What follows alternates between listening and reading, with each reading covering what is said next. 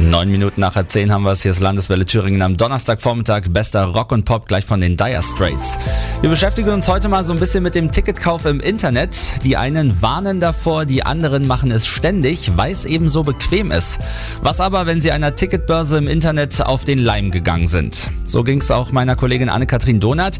Die hat über die Online-Plattform Viagogo zwei Tickets für Metallica im nächsten Jahr in Berlin bestellt. Pro Karte 110 Euro und dazu nochmal fast 100 Euro Gebühren.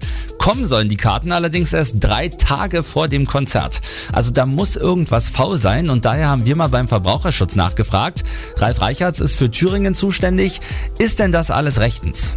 Auf der einen Seite ja, die Ticketbörse an sich, so etwas anzubieten, so eine Plattform aufzubauen, ist natürlich legal. Die Frage ist dann immer nur, inwieweit mache ich transparent, mit wem ich tatsächlich einen Vertrag schließe und was für zusätzliche Kosten oder überhaupt für Kosten auf mich zukommen. Und da liegt es bei Viagogo ganz massiv im Argen.